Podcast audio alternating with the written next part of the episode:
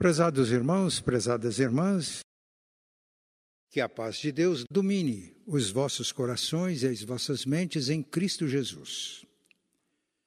Vamos prosseguir hoje refletindo sobre as cartas enviadas às sete igrejas da Ásia. Hoje vamos ler no livro de Apocalipse, capítulo 2, dos versículos 18 a 29. Vamos fazer a leitura na Almeida Revista e Atualizada. Ao anjo da igreja em Tiatira escreve: Estas coisas diz o Filho de Deus, que tem os olhos como chama de fogo e os pés semelhante ao bronze polido. Conheço as tuas obras, o teu amor, a tua fé, o teu serviço, a tua perseverança e as tuas últimas obras mais numerosas do que as primeiras. Tenho, porém, contra ti o tolerares que essa mulher, Jezabel, que a si mesma se declara profetiza, não somente ensine, mas ainda seduz os meus servos a praticarem a prostituição e a comerem coisas sacrificadas aos ídolos. Dei-lhe tempo para que se arrependesse. Ela, todavia, não quer arrepender-se da sua prostituição. Eis que a prostro de cama, bem como em grande tribulação, os que com ela adulteram, caso não se arrependam das obras que ela incita. Matarei os seus filhos, e todas as igrejas conhecerão que eu sou aquele que sonda mentes e corações, e vos darei a cada um segundo as vossas obras. Digo, todavia, a vós outros, os demais de Tiatira, e tantos, tantos quantos não têm essa doutrina, e que não conheceram, como eles dizem, as coisas profundas de Satanás, outra carga não jogarei sobre vós, tão somente conservai o que tendes até que eu venha. Ao vencedor, que guardar até o fim as minhas obras, eu lhe darei autoridade sobre as nações, e com cetro de ferro as regerá, e as reduzirá a pedaços, como se fossem objetos de barro. Assim como também eu recebi do meu Pai, dar-lhe-ei ainda a estrela da manhã. Quem tem ouvidos, ouça o que o Espírito diz às igrejas.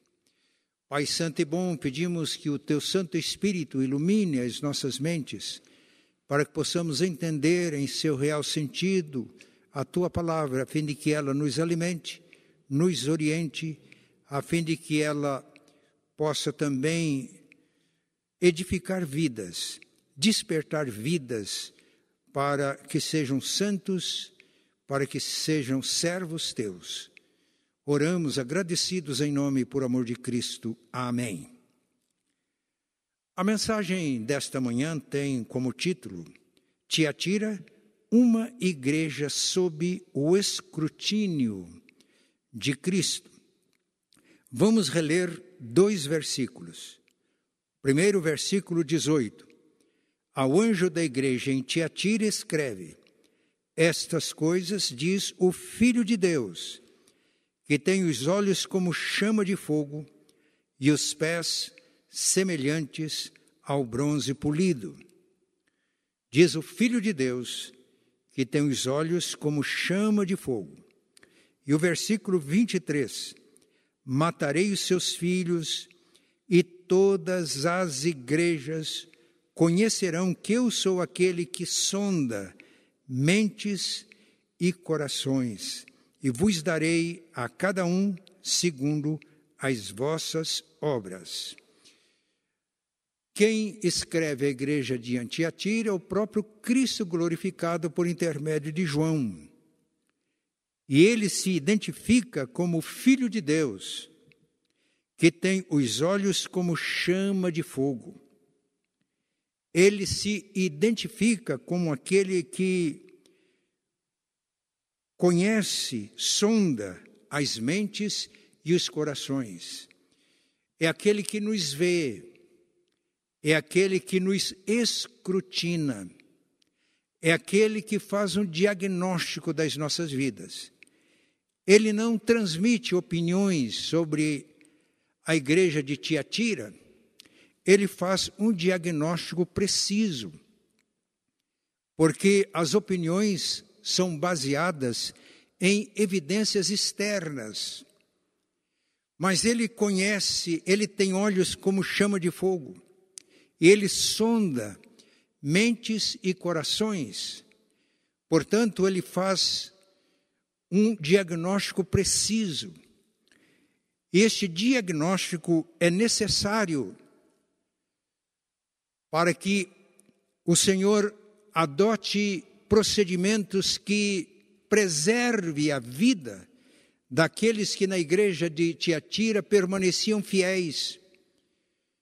O diagnóstico preciso, perfeito, para que aqueles que estão se desviando, mas que tomam consciência e se arrependem, sejam restaurados em sua saúde. O diagnóstico preciso e perfeito é necessário para que aqueles membros infectados sejam amputados para que não contamine todo o corpo. Então, Jesus é aquele que tem olhos como chama de fogo, que sonda mentes e corações, que faz um diagnóstico preciso, e esse diagnóstico é tremendamente importante porque o que ele quer é promover a saúde espiritual na sua igreja. Esta carta foi endereçada à igreja que estava em Tiatira. Tiatira era a cidade menos importante das sete cidades mencionadas no Apocalipse. Ela não tinha influência política, econômica, religiosa, como as cidades de Éfeso e a cidade de Pérgamo. Não tinha a beleza da cidade de Esmirna, que era chamada coroa da Ásia, a flor da Ásia. Mas Tiatira era um centro comercial. No slide que estamos projetando, podem perceber a localização geográfica da cidade. Por ali passava uma rota comercial, uma rota que favorecia o intercâmbio comercial com as regiões mais remotas do Oriente, na Ásia, em direção à Europa, ao Ocidente.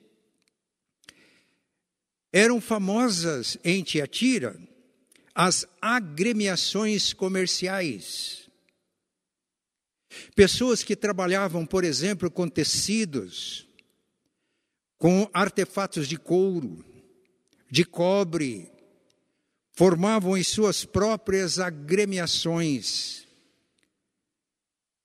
E estas agremiações tinham uma importância muito grande na cidade de Tiatira. E uma das coisas que ela fazia eram as festas. E nessa, cada agremiação tinha um patrono, um tipo de padroeiro, que era sempre um dos deuses do panteão greco-romano.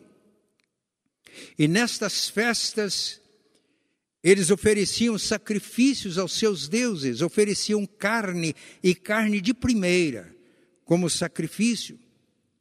Depois desta cerimônia religiosa, eles continuavam com as festas e essas carnes ou eram consumidas na própria festa depois de consagrada aos deuses, ou eram levadas para casa, ou eram vendidas para os açougues onde as pessoas tinham acesso e podiam comprá-las. Mas estas festas, depois da cerimônia religiosa, geralmente adentravam a madrugada eles não apenas banqueteavam comendo carne e bebendo vinho, mas também rolava todo tipo de licenciosidade sexual. Isto criava um problema para os cristãos comerciantes de Tiatira. Eles podiam participar destas festas, onde carne era oferecida como sacrifício aos deuses pagãos, e estas carnes depois eram consumidas ou na própria festa ou nas casas. Parece-nos que a maior ameaça contra a igreja de Tiatira estava aqui. Era uma ameaça interna, porque surgiu mestres dentro da igreja que conseguiram legitimar, conseguiram aprovar a participação dos cristãos comerciantes nas festas das suas agremiações. É aqui que surge Jezabel, que vai ter uma importância muito grande neste desvio de muitos servos de Deus da igreja de Tiatira. E o diagnóstico, as advertências que estão contidas nesta carta aplicam-se não apenas à igreja de Tiatira, mas a todas as igrejas locais de todos os tempos e lugares. Nós afirmamos que a igreja de Tiatira estava sob o escrutínio de Cristo, sob os olhos de Cristo que eram como chama de fogo, sob o escrutínio daquele que sonda mentes e corações. O que é que Cristo revela? Qual é o resultado desse escrutínio? O que é que ele revela? Nós vamos listar aqui quatro revelações. E a primeira é esta: Cristo, que tem olhos como chama de fogo, Cristo que sonda mentes e corações, revelou virtudes da igreja de Tiatira. Vamos ler o versículo 19. Conheço as tuas obras, o teu amor, a tua fé, o teu serviço, a tua perseverança e as últimas obras mais numerosas do que as primeiras. Como Cristo vivo, que faz um diagnóstico perfeito da igreja, vê as virtudes da sua igreja. Uma igreja crente, eu vejo a fé, fé verdadeira, não superstição, mas fé baseada na revelação de Deus, nas mensagens que foram proclamadas pelos servos de Deus em Tiatira. Cristo revela o amor que existia naquela igreja, amor ardente, intenso, diferente do que ele viu na igreja de Éfeso, uma igreja que tinha esquecido o primeiro amor, uma igreja que tinha se esfriado na fé, apesar de continuar sendo uma igreja zelosa na doutrina, e uma igreja operosa, trabalhadora, e uma igreja também perseverante, mas tinha esfriado no amor. Isso não acontece com a igreja de Tiatira. Mas Cristo viu também neste exame minucioso, ele viu o serviço da igreja. A igreja continuava trabalhando, servindo. Os irmãos da igreja de Tiatira tinham o espírito de servos. Mas o Senhor vê mais, ele vê perseverança e a tua perseverança. Eles também enfrentavam desafios, problemas, dificuldades, mas continuavam firmes na fé. Ele via mais, ele via crescimento da igreja. Ao contrário do que ele disse para a igreja de Éfeso, arrepende-te e volta à prática das primeiras obras que foram abandonadas porque o amor esfriou. Aqui é o contrário. Ele afirma que as últimas obras daquela igreja são maiores do que as primeiras. É, a igreja de Éfeso estava em decadência, a igreja de Tiatira estava em crescimento. Esta mensagem é um grande conforto para todos aqueles que perseveram firmes na fé, todos aqueles que amam com intensidade e que servem a Deus motivados pelo amor, todos aqueles que não se desanimam, às vezes enfrentam problemas, dificuldades, mas Cristo está vendo, às vezes enfrentam incompreensões, sofrem calúnias, difamações, mas continuam firmes. Cristo vê, Cristo aprecia. Há um texto no livro de Salmos que diz que Deus recolhe no seu odre as lágrimas dos seus filhos quando enfrentam lutas, problemas, desafios nessa vida. Então, neste diagnóstico que Cristo faz da igreja de Tiatira, ele revela, ele vê e revela as virtudes da igreja e continua sendo assim. No entanto, a segunda revelação da igreja é a revelação do engano e do desvio doutrinário. A igreja de Tiatira não enfrentou o problema das perseguições externas, como a igreja de Éfeso, a igreja de Esmirna, a igreja de Pérgamo, que teve o seu líder, Antipas, martirizado. Mas havia um problema muito mais sério, que era um problema interno. Vamos ler o versículo 19, perdão, versículo 20.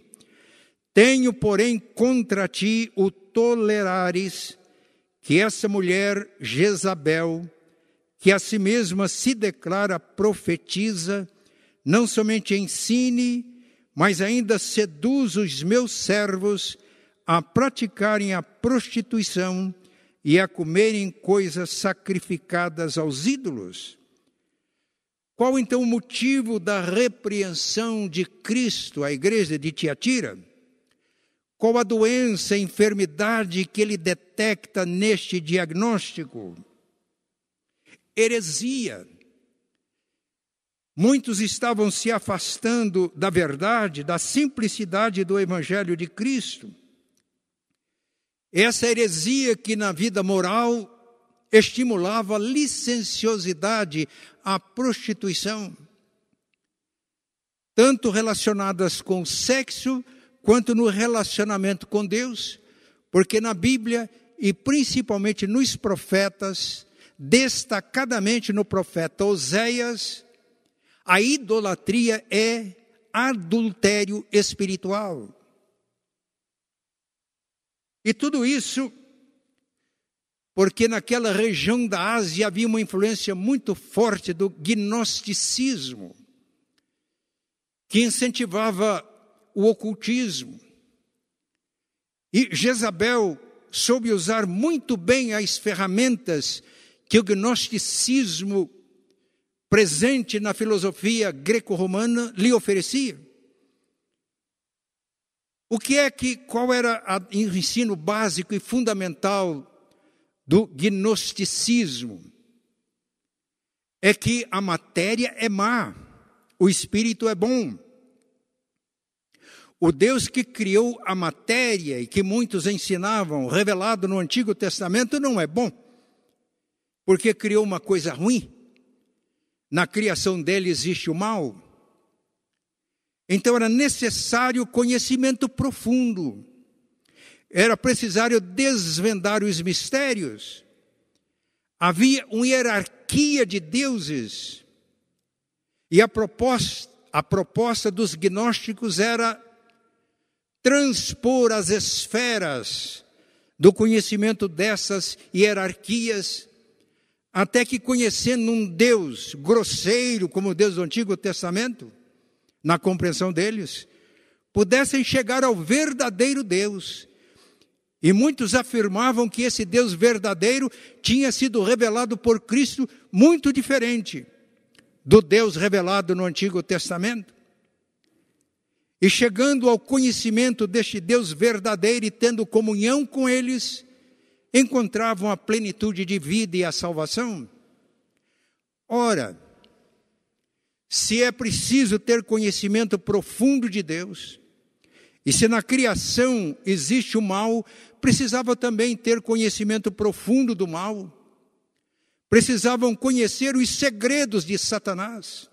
Precisavam de conhecer as coisas profundas de Satanás.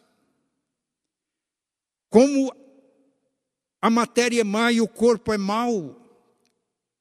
Não importa muito o que fazemos com o corpo e por intermédio do corpo, porque isso aqui está sujeito à deterioração. Foi o próprio Cristo que afirmou que a carne para nada aproveita. As palavras que eu vos disse são espírito e são vida. Isso parece dar o argumento de que precisamos, pelo conhecimento, nos elevar às alturas da vida espiritual e que não tem muita importância aquilo que fazemos com o corpo. Jezabel era muito inteligente, culta, conhecia as correntes filosóficas dos seus dias, extremamente articulada no seu discurso, e ela encantava muitos irmãos da igreja de Tiatira, principalmente os comerciantes cristãos, que entendiam que não podiam participar das festas pagãs, mas eles foram convencidos pela doutrina de Jezabel, pelos ensinos de Jezabel, que não havia problema algum. Eles poderiam conhecer as profundezas de Satanás, não apenas estudando, mas também experimentando. Isso não afetaria a alma. Coisa terrível, mas uma grande realidade que acontece ainda hoje. Quando os falsos profetas usados por Satanás apresentam discursos muito bem articulados, contam experiências eletrizantes que deixam confusos e duvidosos os servos de Deus, que muitas vezes se enredam nessas novidades. O pastor Hernandes Dias Lopes disse que nós precisamos estar firme na verdade do Evangelho, que é sempre uma verdade simples, e não nos enredarmos com as novidades, porque a novidade e nos envolvermos com novidades é a mesma coisa de mascar chiclete. Você vai mascando, o sabor vai perdendo o sabor, de repente sobra só a goma aquela borracha. E aí você pode cuspir a borracha. Precisa ter cuidado. Porque se cuspir aquela borracha em qualquer lugar, por exemplo, nos bancos da igreja, nós vamos criar problemas. Talvez seja por isso que eu não gosto de ficar perto de quem está mascando chiclete. Eu só fico perto se eu não tiver jeito de cair fora. Aquilo incomoda. Pois bem, quando nos envolvemos com estas novidades semelhantes às de Jezabel, é como se nós estivéssemos mascando chiclete. Acaba o sabor, fica a goma que precisa ser cuspida. A figura de Jezabel é emblemática. Talvez esta mulher da igreja de Tiatira não tivesse o nome original de Jezabel. Mas o Novo Testamento e principalmente o livro de Apocalipse usa nomes, figuras do Antigo Testamento para ilustrar a verdade que está sendo ensinada. Por exemplo, na igreja de Éfeso, os cristãos efésios rejeitavam o ensino dos nicolaítas. Na igreja de Pérgamo, davam ouvido aos nicolaítas e seguiam os conselhos de Balaão.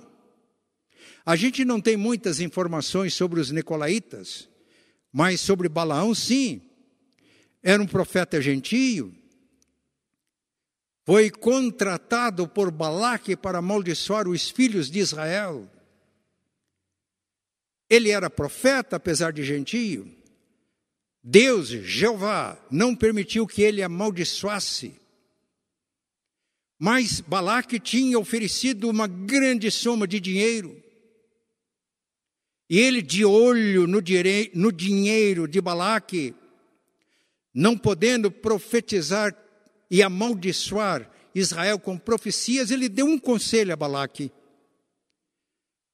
para que as moabitas sacerdotisas convidassem os israelitas para o culto pagão, porque no culto pagão havia prostituição cultual. O deus Baal era chamado o deus da fertilidade. Eles acreditavam que este ritual, quando o sexo era praticado como ato de culto, agradava Baal, que fertilizava o solo, proporcionando grandes colheitas. Coisa terrível. Essas coisas do paganismo, a quem falta a luz do Evangelho e da revelação de Deus. Pois bem, Balaão era profeta inspirado pelo Espírito de Jeová. Ele deixou ricas profecias registradas no livro de, de Números, inclusive profecias messiânicas que apontavam para Cristo. Mas por causa da ambição do lucro e do dinheiro, ele aconselhou Balaque para que pervertesse a fé e a prática dos israelitas. Isso atraiu a disciplina de Deus sobre Israel. E numa praga foram mortos, por disciplina divina, mais de 20 mil israelitas do povo eleito de Deus. Essas questões são sérias. E estes exemplos do Antigo Testamento são apresentados para reforçar este ensino. Pois bem, Jezabel, é uma figura do Antigo Testamento, esposa do rei Acabe.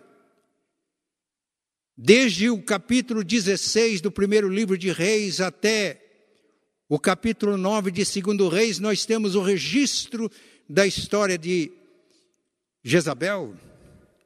Ela casou-se com Acabe, rei de Israel, numa aliança política envolvendo interesses econômicos e políticos. Através da sedução e manipulação, ela não só levou Acabe para a idolatria, mas fez com que Acabe promovesse a idolatria no meio do povo de Deus. Acabe construiu altares a Baal em Israel. E altar levantou o poste ídolo em honra à deusa Azerá. E no capítulo 18, versículo 19, está o registro de que 450 profetas de Baal e 400 profetas do poste ídolo comiam da mesa de Jezabel. Imaginem, 850 profetas da corte que profetizavam o que a rainha queria. Esta é a figura tomada do Antigo Testamento para mostrar o que estava acontecendo na igreja de Tiatira. No primeiro livro de Reis, capítulo 21, versículos 25 e 26, há um resumo do reinado desastroso de Acabe. Menciona as coisas que ele fazia e tem esta explicação. Ele fazia tudo isso porque era instigado, manipulado, induzido, seduzido pela sua esposa Jezabel.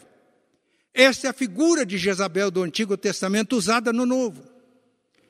Um pastor aqui do Brasil, muito conhecido, sempre presente nas mídias sociais, com mensagens em canais do YouTube, ele fez uma mensagem muito interessante sobre Acabe e Jezabel. E veja o título da mensagem: Um homem banana e uma mulher abacaxi. Aqui, humor. Mas o anjo da igreja de Tiatira, a quem a carta foi endereçada, estava correndo o risco. Ele era um homem santo, teve a apreciação do próprio Cristo exaltado, mas estava correndo o risco de tornar-se um homem banana, tolerando uma mulher abacaxi. Que Deus nos ajude a compreender esta realidade. Vamos ficar alertas, alertos, porque isso acontece muito nos nossos dias. A Jezabel do Novo Testamento, como a Jezabel do Antigo, e como o profeta Balaão, estão sempre de olho no dinheiro e no recurso que servos de Deus prósperos podem lhes proporcionar. Jezabel do Novo Testamento estava com olho na prosperidade dos comerciantes cristãos, que ao participar das festas eles conseguiam prosperar. E ela era movida, ela manipulava, seduzia, movida pela ganância, movida pelo dinheiro. Nos meus 80 anos de idade, 54 anos de ministério pastoral, eu tenho percebido que hoje falsos profetas, falsas profetisas, falsos apóstolos e falsas apóstolas. Eu tomei conhecimento não faz tempo de que existe no Brasil uma associação de apóstolos e apóstolas com mais de mil associados. Alguém pode dizer, pastor, por que dizer isso aqui para a nossa igreja? Nós não temos este problema. Não temos eu percebo que muitas vezes somos influenciados por estas heresias e por estas práticas. Mas as pessoas que estão no mundo e que têm fome e sede de justiça e que são lúcidas, percebem essas coisas. Conversei muitas vezes com pessoas que não são crentes, mas são lúcidas, são pessoas honestas, precisam do Evangelho, mas parece que estão vacinados contra o Evangelho por causa destas coisas toleradas no meio evangélico. Portanto, temos uma responsabilidade sim, como a pastora Priscila já afirmou na mensagem de domingo próximo passado. Mas, além de revelar as virtudes da igreja de Éfeso, além de revelar o engano e os desvios daquela igreja, o diagnóstico de Cristo, a igreja de Tiatira, sob o escrutínio de Cristo, revela também graça e juízo. Vamos ler o que está escrito no versículo 21. Dei-lhe tempo a Jezabel, dei-lhe tempo para que se arrependesse ela, todavia, não quer arrepender-se da sua prostituição. Eu não sei como, mas chegou a Jezabel de Tiatira mensagens de Deus exortando-a ao arrependimento. E veja o versículo 23. Versículo 22: Eis que a prostro de cama, bem como em grande tribulação os que com ela adulteram, caso não se arrependam das obras que ela incita. Aqui é uma grande oportunidade. A Jezabel foi dada a oportunidade de arrepender-se, de aceitar o perdão que Deus gratuitamente nos oferece por causa do sacrifício do seu filho por nós. No entanto, esta oportunidade foi desprezada e então vem juízo. Eu aprosto de cama é doença, bem como em grande tribulação os que com ela adulteram, isto é, ela ficaria doente. Aqueles que eram seus discípulos e seguidores passariam por grande tribulação. Caso não se arrependam das obras que ela incita, para as quais ela seduz, tanto a Jezabel quanto aos seus seguidores, o Senhor está dando oportunidade de arrependimento, para que a graça de Deus se manifeste salvadora, trazendo salvação a Jezabel e aos seus seguidores. Matarei os seus filhos, os filhos espirituais bastardos. E olha aqui, e todas as igrejas conhecerão que eu sou aquele que sonda mentes e corações, e vos darei a cada um segundo as vossas obras. O diagnóstico perfeito de Cristo tem como objetivo aplicar procedimentos corretos para que a saúde do, dos fiéis em Tiatira fosse preservada, para que os impenitentes que estavam se desviando fossem restaurados na sua saúde espiritual. Mas chega um momento em que as oportunidades de arrependimento não são aceitas, a graça de Deus é desprezada, e por isso ele anuncia o juízo, e o juízo visa adotar o procedimento cirúrgico, amputar aqueles membros infectados para que não infectasse todos, todo o corpo. Parece dura essa mensagem, mas de acordo com a mensagem de um Deus que é infinitamente amor, infinita justiça, é mensagem de conforto para todos aqueles que, com sinceridade, servem a Deus. Então já vimos que neste diagnóstico, nesse escrutinar de Cristo, ele revela as virtudes, mas ele revela também o engano, o desvio. Ele revela a sua graça, dando oportunidades para o arrependimento. Mas quando a graça é rejeitada, ele já anuncia o juízo. Porque se um membro infectado que não tem como se curar, permanecer, vai infectar e contaminar todo o corpo. Mas tem ainda outra revelação de Cristo. É a revelação das suas promessas aos vencedores. Vamos ler agora a partir do versículo 23. Perdão, 24.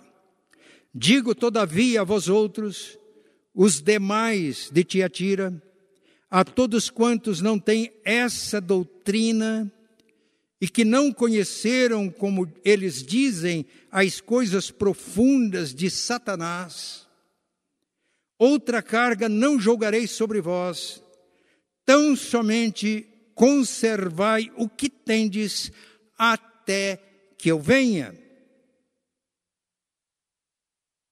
A exortação para aqueles que não se contaminaram com a heresia e que não foram incitados às práticas imorais por Jezabel e seus discípulos, o que Cristo pede é tão somente isso: conservem o que têm, permaneçam fiéis, crescendo na graça e no conhecimento até que eu venha, isto é, durante toda a peregrinação terrestre. E o que é que ele promete a estes vencedores que se mantêm fiéis, mantendo aquilo que receberam através da pregação do Evangelho de Jesus? Evangelho extremamente simples, não se desviaram. O que é que Cristo promete aos vencedores? Versículo 26 ao vencedor que guardar até o fim as minhas obras, eu lhe darei autoridade sobre as nações, e com cetro de ferro as regerá, e as reduzirá a pedaços como se fossem objetos de barro. Aqueles que servem a Cristo já servem a Cristo no seu reino, Porque depois da ressurreição e antes da sua ascensão, Cristo disse: É-me dada toda a autoridade no céu e na terra, portanto, indo, fazei discípulos de todas as nações. Ao nos comissionar para a obra do discipulado, o Senhor Jesus nos confere a autoridade.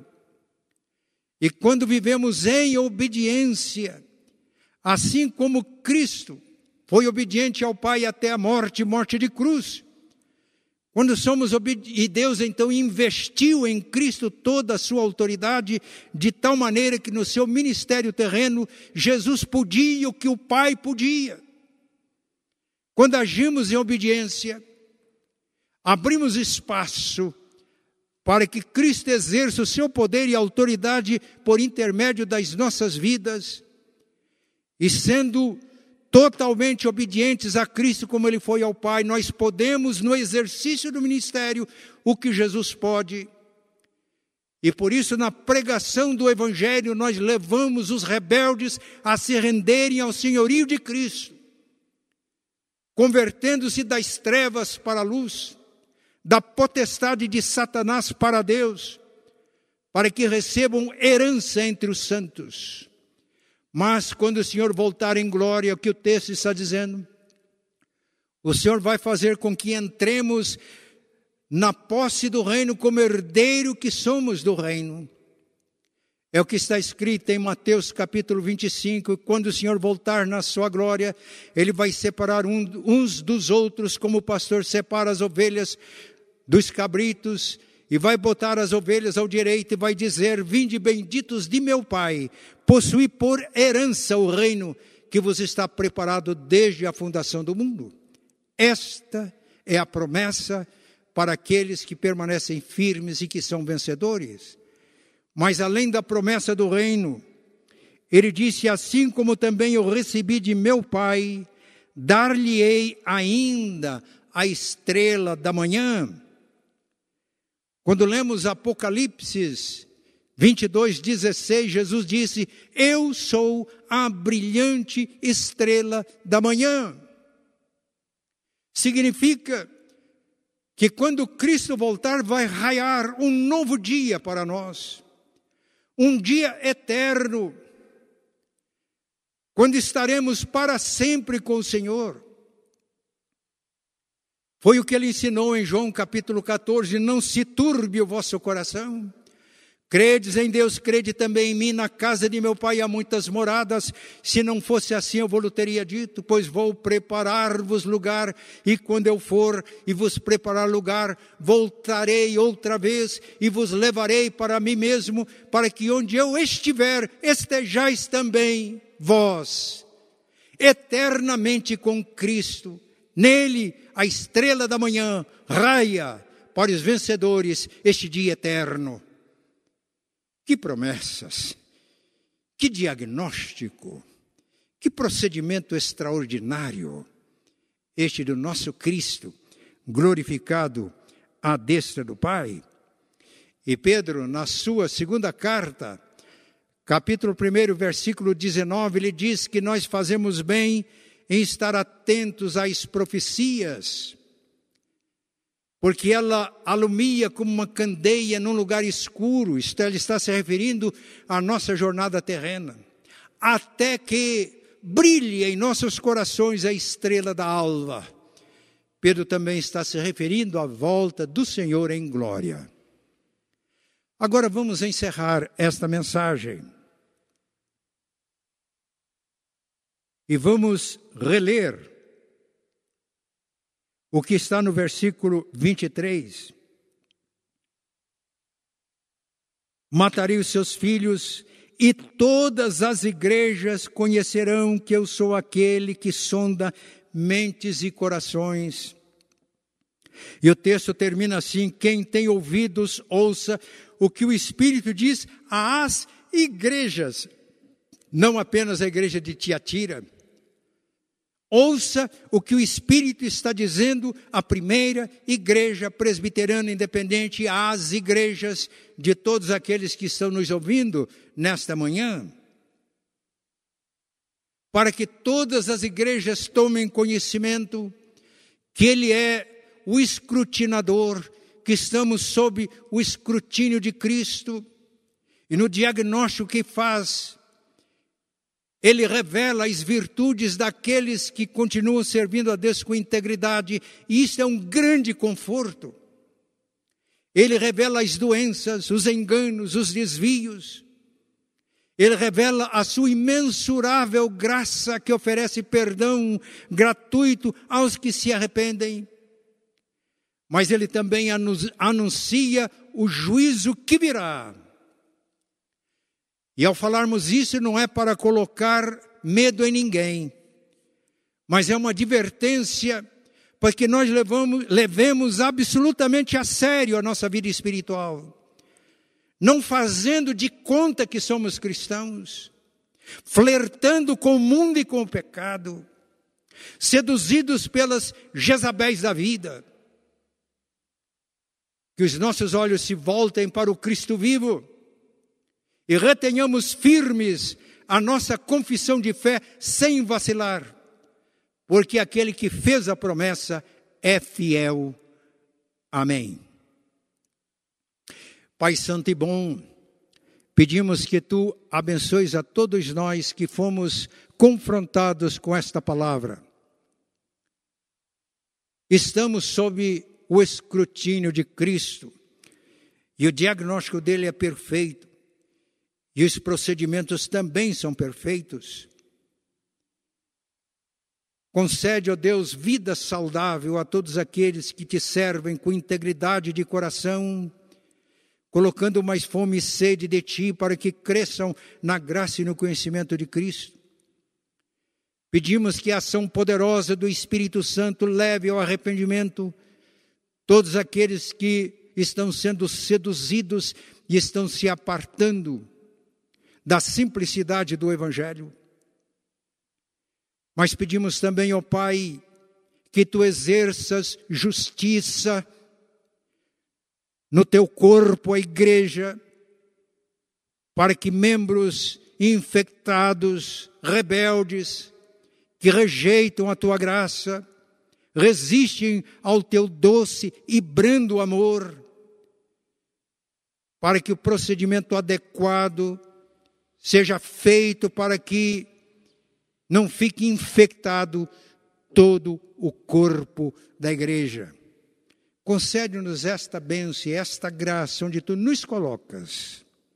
A nossa gratidão pelo conforto que recebemos, a nossa gratidão pelas admoestações, a nossa gratidão pelas advertências, porque tudo isso é fruto do teu amor, do Pai que nos ama e que entregou o seu Filho por nós. Em nome dele, de Jesus, é que oramos. Amém.